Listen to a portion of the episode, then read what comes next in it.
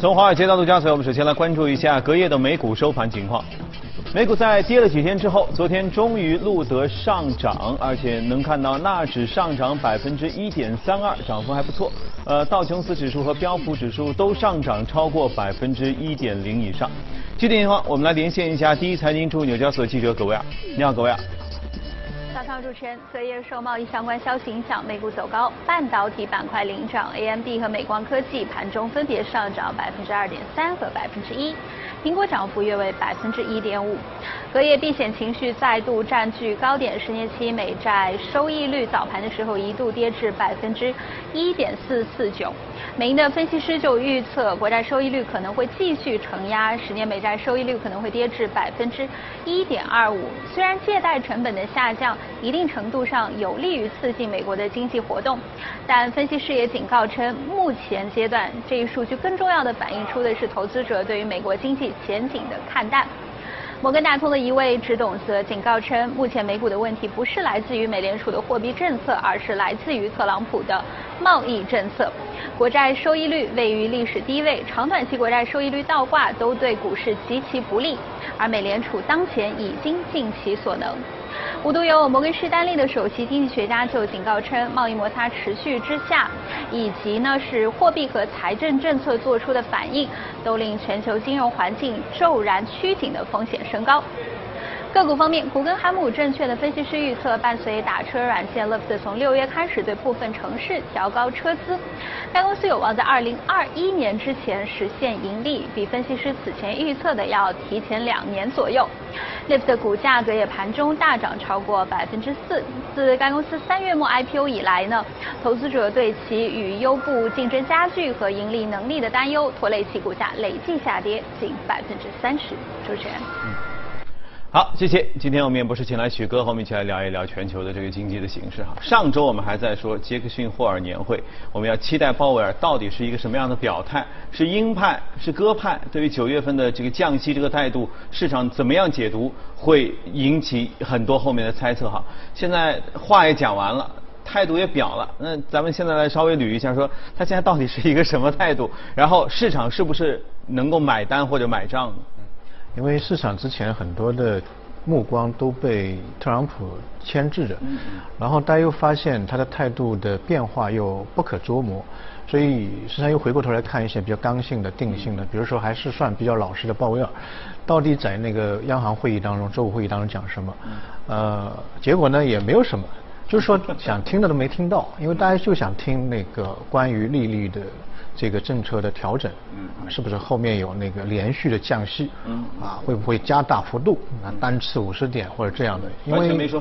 没错，因为历次的这个央行会议、全球央行会议的话，它都会传达出一个比较重要的信息，对未来一段时间当中有一个前瞻性的指引。以前是这样的话都是可以说的是吧？对，以前比如说美国在次贷危机之后，Q 一 Q 一就宽松量化嘛，Q 一 Q 一二 Q 一三，在这之前都是央央行就这个会议当中传达出一个信息，然后之后开完会就开始做。所以这个东西呃大家都很重视，结果他没说，他唯一点的一点就是说目前就全球的这个贸易争端嗯加剧嗯面临的不确定性加大嗯所以这个事情他说我们美联储之前也没有遇到过。他们要做的事情无非是促进经济增长，然后保持就业，嗯，啊，维持这个经济的稳定，啊，利和那个汇率的稳定，无非这个三个方面嘛。这个贸易争端对他的那个间接影响，他蛮难去做一个量化的模型去，嗯，就去控制出来。所以他就觉得这个东西可能是未来对于美联储的一个挑战。嗯，结果会开完了，然后这个。总统又出现了，这这是总统出现就是很好玩，他就措施非常严厉嘛，就是说他说我们看了很多他之前的，他一直在讲美联储的问题，鲍威尔的问题，他这次讲的是比较比较凶狠的意思，对，他说这个。呃，美联储或者鲍威尔是美国的敌人，这个这个是有点有点有点有点有点重的话，有点有点有点重了。其实我个人觉得，其实鲍威尔也真不容易。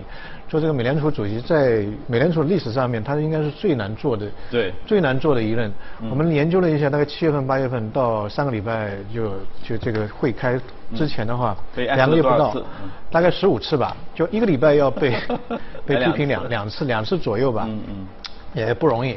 而且大家知道，当时也是那个特朗普提名他的，也算是有资预支。你看现在冰火两重天。是。另外一个，他的那个底子也不是特别好。嗯。之前的所有的美联储主席，像他的前任艾伦，哎哎呃耶伦，耶伦的话，他的那个是学霸，他们那个那个那个经济学笔记被他的这个教授说啊，我也做做到做不好那么好的一个笔记，所以他是一个学霸。然后在之前的那个。就伯南克那光头的那个白胡子伯南克也很厉害。伯南克是学霸当中战斗机啊，他那个当年美国高考，他基本上都是满分的那个那个那个入学。这样一个人，啊，非非常就就考试当中肯定是天才。当然他在那个美联储在任期间也表现得非常出色。在前任的是格林斯潘，格林斯潘在美美联储历史上面是无人超越的，是美联储的一个奇葩，是吧？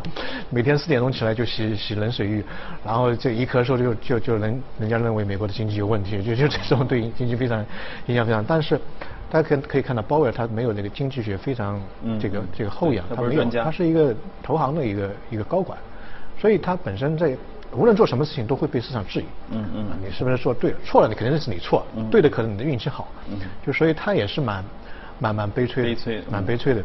那么作为我个人觉得，作为特朗普的话呢，他为什么要这样做呢？其实他也是有他自己的一种谋略的。就比如说美国经济好或者美国。股票市场好，那是他的好嘛，他的那个业绩好嘛，美国再次伟大嘛，然后他有筹码可以跟其他国家进行贸易的一个摩擦。如果说，哎，美国股市跌了，前段时间大家可以看到美股跌的还比较厉害，嗯，然后就天天骂，就是就是因为那个美联储，美联储就是因为呃鲍威尔，那你为什么要升息呢？然后上个上个月开始由升息变成降息啊，你为什么不多降一点呢？嗯，你为什么不一下子降一百个点呢？嗯，所以它总会有一个。一个一个说辞，但是我们回过头来去看 这一轮的会议，会议其实它传达一个信息，就美联储的整个政策的制定，它有一个大的大幅度的转向。之前我们叫做依数据依赖性的，就看数据，我们就看美国的这个经济数据，比如 CPI 是不是到二点零，核心的 CPI 有没有超过二点五？嗯，那么现在呢，他认为可能未来一段时间当中有。整个市场的不确定性会主导着整个货币政策的变化。这个不确定性可能就是因为贸易摩擦造成的这个外界的环境对于美国本土经济的一个影响，所以他会做，比如说他现在降息，他说我降息不是为了 CPI，我是为了应对可能有的一个风险，比如比如说现在的这个中长期的利率倒挂，可能有内部的一些风险，制造业的下滑，可能是这这个方面，它是叫做啊预防性的一个一个降息，这是他这一轮呃体现出来的一个比较。比较大的大的一个转向，嗯啊大的转向，所以我个人认为，嗯不能说完全这次会议当中没有涉及到降息，未来一段时间当中，大家可以看到，嗯降息的概率其实市场，尽管他没有讲，降息的概率其实是在慢慢的慢慢的上升上升。那另外一个呢，呃其实这一次会议为什么那么重视呢？因为上个月七月份的时候，美联储第一次降降息啊，本人降第一次降息，但降息完了之后，它没有一个前瞻性的指引，一般会有一个前瞻性指引，就未来我们会怎么样看，但是是没有，所以大家都希望呃这一次会议当中他讲，但他没有讲，没有讲，所以这个呢大家也有一一丁点的疑惑，因为呃大家知道最近一段时间美国跟日本稍微好一点，跟印度啊那个跟这个欧欧盟跟其他国家的这个贸易摩擦在逐步的加剧，所以。非嗯呃很多人都非常希望在这一次的这个会议当中听到他的呃一些观点，但是没有。但我个人认为，随着总统大选的美国总统大选的这个临近，对于特朗普其实他的难度，他的这个斡旋的余地会会会会越来越少。因为其实很简单，大家去想，如果说他这个搞贸易摩擦，那么整个关税水平会往上走。嗯。关税一旦往上走的话，意味着美国从其他国家拿到的商品进来的商品的价格会往上走。比如说电冰箱，如果加税百分之十的话，那么它在美国本土沃尔玛或者希尔斯的那个超市里面，本来一千块的钱，现在就要一千一百块。那么这个价格的上涨会直接反映到它的 CPI 上面，它的那个数据非常直接的传导，是吧？那如果 CPI 往上走的话，意味着。它没有降息的空间，对，是吧？这是一个非常两两两难的两难的一个东西。嗯。而且现在美国的 CPI 其实也不低，嗯。啊，不像欧洲、日本只有零点几，美国的 CPI 现在，呃，上个月是一点八，如果去掉食品和能源的话是二点二。嗯嗯。那么如果说，呃，有人做过测试，这一轮的这个贸易摩擦可能对美国的，呃，CPI 的直接影响，往上走的直接影响是零点六。那么如果零点六加上去，它的 CPI 就会超过百分之二，现在一点八嘛，零点六就二点四嘛。嗯嗯。到了二点四的话，你再减息的话，就是说鲍威尔说，那那你这个数据你也看不过去是吧？那个总统先生，你你现在应该加息啊。嗯。所以对他来说，这个相对来说会会会会比较难一点。所以我个人预测，可能整个全球的贸易的争端会到一定的阶段性顶部。可能未来会慢慢的舒缓，因为对美国来说，它这根弦也是绷到了一个极限的一个状态。再下去的话，它自己本土的，特别下半年，马上圣诞节要来了，对吧？那个整个商品价格如果再往上走的话，它也会有很大的压力，因为呃 CPI 上行，那么会造成升息，升息会造成股票市场下跌。那股票市场一旦下跌，明年它是最关键的那个时段，所以这个是。啊，我觉得非常非常重要的。另外一个呢，它为什么现在一定要减息呢？因为对对于它来说，在它现阶段用来刺激经济或刺激股票市场的手段已经基本上没有了。之前你看它上台的时候三支箭嘛，嗯，跟安倍的三支箭一样。对。第一个就是医疗，啊，第二个是减税，嗯，第三个是基建，嗯。那医疗跟减税都已经做了，嗯。那基建为什么支持不下去？对不下去呢？因为它现在赤字，嗯，到了历史的高位，已经。政府都要关门了，那这个基建它是要拿出钱来的，真金实银。他之前说我政府拿出两两千亿吧，那么民间拿出两万亿，这个要配置，但是现在两千亿都拿不出来，所以他最后的这个手段已经没有办法，大家可以看，真的是没办法去去操作。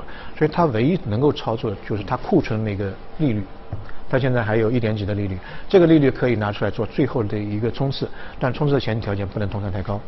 啊，不能通胀太高，所以我个人认个人认为，第一个判断可能贸易战呃贸易那个摩擦的这个紧张程度会可能会见阶段性的会会往下走啊。我隔夜看了那个消息，好像美国跟日本已经达成了这个关税的一个一个协定，慢慢慢会往下走，因为这个东西对它的内部的通胀是一个比较大的一个冲击力。第二个，呃，这个降息它的可能性、幅度、频率，嗯，可能会比市场预期的会更高一点。因为它现在必须是踩油门了，如果现在不踩油门的话，来不及了。因为它降息之后对于经济的刺激作用，它有一段时间显现的。嗯嗯。它一定要在大选之前把这个功劳记在它的那个功劳簿上面，来来获取选票，这是一个非常现实的一个事情。它所有的事情的这个运营都是围绕这个明明年的美国大选。呃，说展开的，对，因为就要速度再慢下去就要降档了，对对，降档的时候到时候升档就麻烦了。随着贸易摩擦的不断升级呢，全球经济前景变得更加令人担忧，市场开始纷纷压注于各国央行更大幅度的会进行降息的动作。不过现在连央行自己都怀疑降息能不能做到药到病除。美国市场方面，华尔街对于美联储降息的呼声从未停歇。截止到上周，美联储基金期货已经显示出美联储下月降息的确定性，其中降息五十个基点的可能性达到了百分之三十五。除了美联储，其他发达国家的金融市场也在压住央行进行更大幅度的降息，并且重振今年强劲的债券涨势。澳大利亚市场已经转向压住澳大利亚央行将在十月份放松货币政策，更有甚者认为澳央行十一月份还会出台其他的货币宽松政策，而韩国央行将会在本周五的政策会议上面临新的压力。经济学家一直预测韩国央行的利率将保持不变，但如果韩国三年期国债收益率进一步的下跌，那么韩国央行将很难守住现有的利率水平。对此，分析认为，全球贸易局势的不确定性正在将市场推向前所未有的降息压注，并且导致各国债券价格回升到较高的水平。但是从现在的情况来看，只靠央行降息来挽救经济的行为并不可取。相反，各国政府应该通过通力合作，应对可能到来的全球经济危机。嗯。刚才片子里就像是许哥在预测的，就是有可能它的降幅的幅度会比我们想象中要更大一些。更大。那么这个杰克逊霍尔年会除了鲍威尔之外，各国央行有没有有自己的表态？他们对于降息的态度？呃，没有太多，因为其实就是刚刚才讲的，其实降息的它的边际效应。已经越越来越低了，已经惯用的一种一种手法。现在的全球经济是结构性的问题，嗯嗯，结构性的问题，所以，嗯，这次整个年会传达出来的一些嗯前瞻性的事情基本上蛮少的，嗯嗯，反而这让市场会加进一步的加剧这个猜测，是吧？怀疑，所以也就是最近我们接下来要说到的这个美股放大镜当中，只有这个还金光闪闪。来看一下今天的美股放大镜。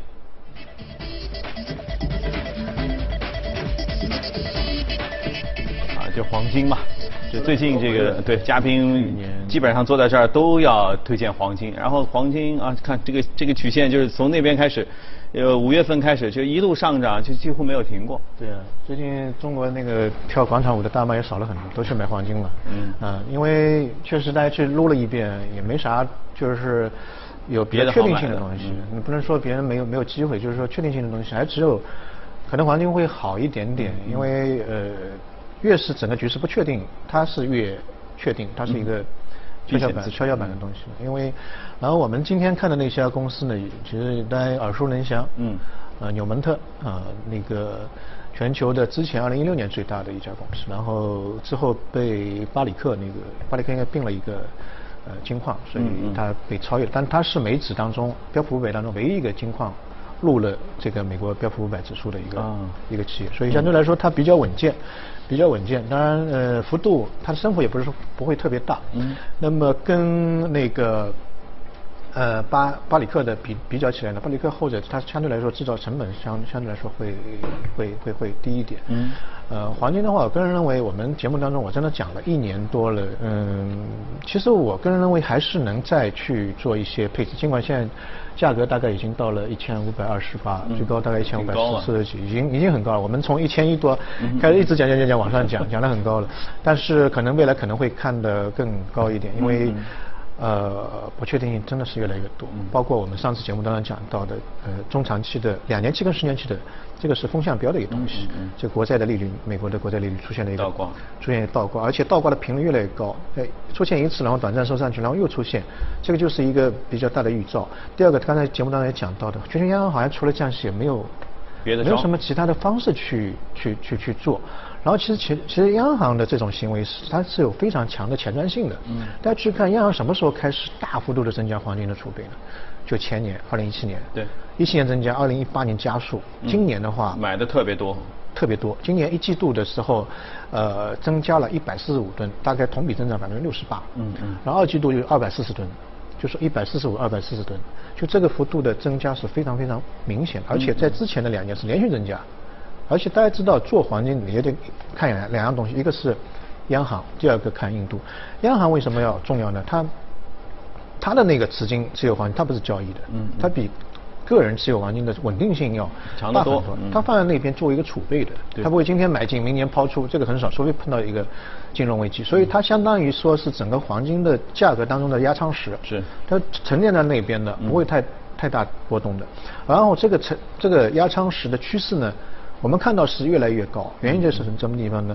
因为，呃，这一届特朗普的政府的这个政策的摇摆性，嗯，或者霸权主义的这个趋势性非常强，所以大家都觉得拿美金是有风险的一个事情。嗯，那不知道以以后是怎么样的变化？那你拿黄金，毕竟黄金是一个中立的东西。嗯，所以这对于持有黄金的这个热情，不仅个人，央行它有一个很。很大的动机去，特别是跟美国有一些对立，比如说俄罗斯，它是一个非常典型的一个国家。嗯。二零一七年，它的整个外汇储备当中百分之四十六是拿着美金，但是到二零一八年年底的时候，我们看它的那个官方的报告，只有百分之二十二，从四十六一下子减到二十二。那减下来的钱去干嘛呢？全部去买了黄金。现在俄罗斯的这个储金量是全世界第五啊。嗯。它是两千一百六十八吨黄金在在在在在国库里面。嗯。所以这个量。也是对于很多的这个国家都是一个启发。那因为呃，现在全球的这个美元占到储备各国家储备当中的比例相对来说太高了，大概那也已经已经降下来，从百分之七十七十多现在降到百分之六十三点一四左右。但是这个比例还是有点高，还是有比较大的空间。那么这个大的空间可能会转到黄金。黄金现在占到全球的央行储备的比例多少呢？只有百分之十左右。嗯，所以百分之十的话，上面还有很多的一个一个趋势。那么还有一个很重要的因素呢，就是黄金尽管价格你看涨得很很多很快，今年涨的是蛮多的，但是黄金的储量或者它开采量在不断的下滑。嗯嗯。也就意味着它不是一个你要有你价格上去我就多供应点不存在，反而是它的库存量在慢就是矿藏量在慢慢的减少。嗯。也就无论你价格多少，我只能给你这一点，而且每年在减少。那个全球最大的黄金产地是黄那个南非嘛？南非已经连续十三个月的产量在急剧的下滑，就是它的量，嗯，不是取之不竭的。有一些量可能是有但它藏的实在太深了，嗯，挖掘成本也高啊。开采一吨，它要三嗯八千美金，那远远高于现在的市场黄金价，所以没有这个动机去去开采，所以这个可能也是一个非常重要的因素。那么，当然我觉得没有黄金可以配置一点，如果嗯黄金太多的话，那这个比例也也一下子涨得有点，确实有点高了，也可以挣点钱哈，可以 获利回吐一下。好，今天我们时间关系和许哥先聊到这儿，接着我们来看一点美好的东西哈。去美术馆看这个名作，一直是大家想去，但是有可能又怕人多啊、路远啊等等。现在呢，比利时皇家美术馆和韩国巨头三星联合推出一项收费服务，就是在家里的超大屏幕的电视机上来欣赏名画。画框是由韩国三星集团最新出品的系列电视机，这款超大屏幕电视也是三星集团与比利时皇家美术馆合作推出的名画浏览服务的主要载体。正如其名称所示，这款电视机自带的艺术模式能让其所在的卧室或起居室瞬间变成一个油画展厅。根据比利时皇家美术馆与三星方面达成的协议规定。用户可以从三星艺术商店中购买比利时皇家美术馆收藏的二十二幅知名画作的电子版高清图片。三星电视项目经理约翰·范坎彭豪特介绍说，画框所采用的 QLED 技术能让所显示的电子版油画效果与原作相媲美。范坎彭豪特表示，画框电视机根据尺寸不同，每台售价在一千三百欧元至一千八百欧元之间。约合一点零三至一点四三万元人民币，而名画浏览服务目前则采用两种订阅模式，用户可以每月花费五欧元，约合四十元人民币，获得信息库中全部画作的访问权限，或者花二十欧元，约合一百五十九元人民币，购买一幅电子版画作的永久浏览权限。据了解，除了比利时皇家美术馆外，三星方面还同英国泰特美术馆、意大利乌菲齐美术馆、西班牙普拉多美术馆、荷兰梵高博物馆以及奥地利阿尔贝蒂纳博物馆达成了类似协议。